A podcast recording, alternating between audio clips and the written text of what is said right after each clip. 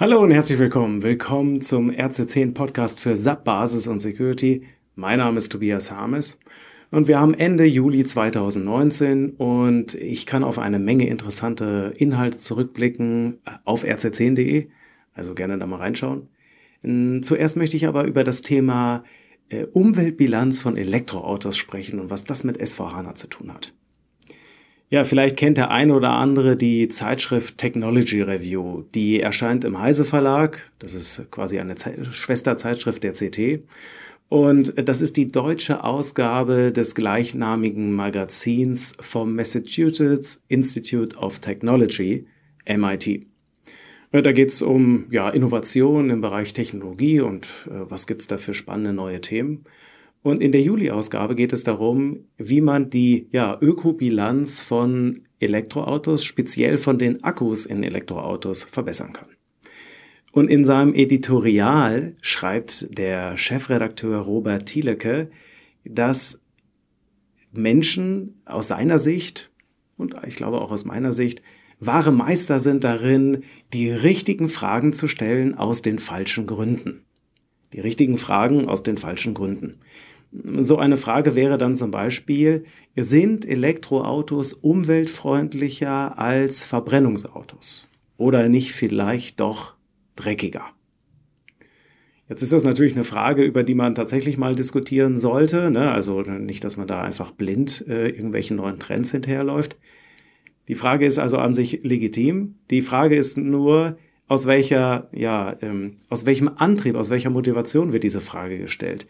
Denn aus seiner Beobachtung wird sie allzu oft aus der Hoffnung gestellt, dass man ja irgendeine Art von Absolution für den Verbrennungsmotor dadurch erhält, dass man feststellt, dass das neue Ding äh, irgendwie auch noch viel dreckiger ist. Äh, die eigentliche Variante oder worüber man ja auch nachdenken könnte, ist ja vielleicht weniger Auto zu fahren oder da andere Lösungen zu schaffen. Ähm, das wird dann eher unter den Tisch äh, fallen gelassen. Das fand ich sehr interessant. Hm, ich weiß nicht, wie es euch geht. Ich würde mal vermuten, in eurer Sublandschaft braucht man gar nicht so lange suchen, um entsprechende Fragen zu finden. Eine richtige Frage aus den falschen Gründen könnte zum Beispiel sein, und die ist mir auch schon begegnet, brauchen wir Sapfiori? Oder verlangsamt das nicht vielleicht die Power-User? Also wäre natürlich die Frage legitim ist und in jedem Unternehmen muss natürlich auch ja eine wirtschaftliche Betrachtung gemacht werden, was das bedeutet ähm, für ein Update, für ja für Prozessänderungen, ne, was das für Kosten verursacht. Ist es ja auch allzu oft leider äh, ein bisschen aus dieser Perspektive, aus der Hoffnung, ja eine Absolution zu bekommen für wir machen alles weiter wie bisher. Denn ich glaube, sehr oft wird diese Frage im Moment in Deutschland und der Welt diskutiert, aus der Hoffnung, dass sich derjenige mit diesen S4HANA-Update-Gedanken bloß wieder schnell in sein Büro zurückzieht. Hoffentlich. Und wie oft hoffen wir dann mit so einer richtigen Frage aus falschen Gründen, doch Absolution zu bekommen für, ja, wir machen weiter mit ERP, äh, bis 2030. Nun bin ich der festen Überzeugung, dass Nostalgie keine Strategie ist und es wird der Tag kommen, an dem Schluss ist mit ERP 6.0. Und selbst Hardcore F8 drückende SAP-GUI-Fans werden dann zugeben müssen, die Fiori-Apps ähm, sind vielleicht noch nicht der Weisheit letzter Schluss, aber auf jeden Fall eingänglicher und leichter zu erklären als ihr entsprechendes Pendant äh, in der SAP-Transaktion, in der SAP-GUI. Glücklicherweise muss man ja sich auch nicht sofort entscheiden und endgültig, denn auch SVHANA lässt den Mischbetrieb zu. Ich kann weiterhin auf meine Transaktion oder auf viele der Transaktionen zugreifen und kann dann parallel den Großteil meiner Nutzer schon mal auf die neue Fiori-Welt führen. Ähm, auch, äh, auch ist das mit ERP 6.0 möglich, mit ERP 8 zum Beispiel. Da kann man viele Fiori-Funktionalitäten schon nutzen. Wenn man dann auch noch eine HANA-DB dahinter hat, hat man da auf jeden Fall schon einiges an Start gerollt. Und das EHP 8 ist auch der sauberste Rasthof vor dem Grenzübergang zu S4HANA. Eine Firma, die strategisch das Thema ERP angegangen ist, ähm, sind die Jostwerke in Neu-Isenburg.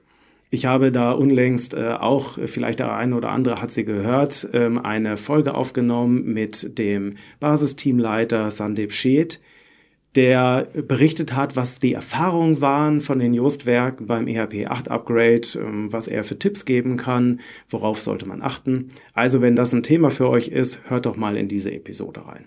Kann ich sehr empfehlen.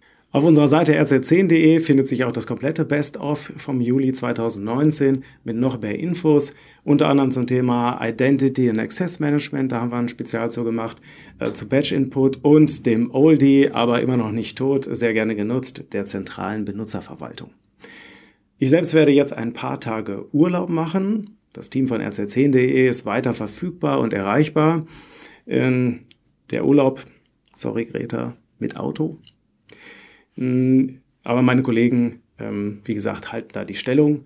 Ähm, ich nutze hier auch die Gelegenheit schon mal anzukündigen. Im August werden wir voraussichtlich ein Update machen der Seite rz10.de.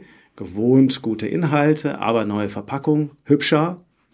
Äh, da freue ich mich auf Feedback. Also, wenn ihr da jetzt ein neues Face seht auf rz10.de, nicht erschrecken, wir sind es wirklich.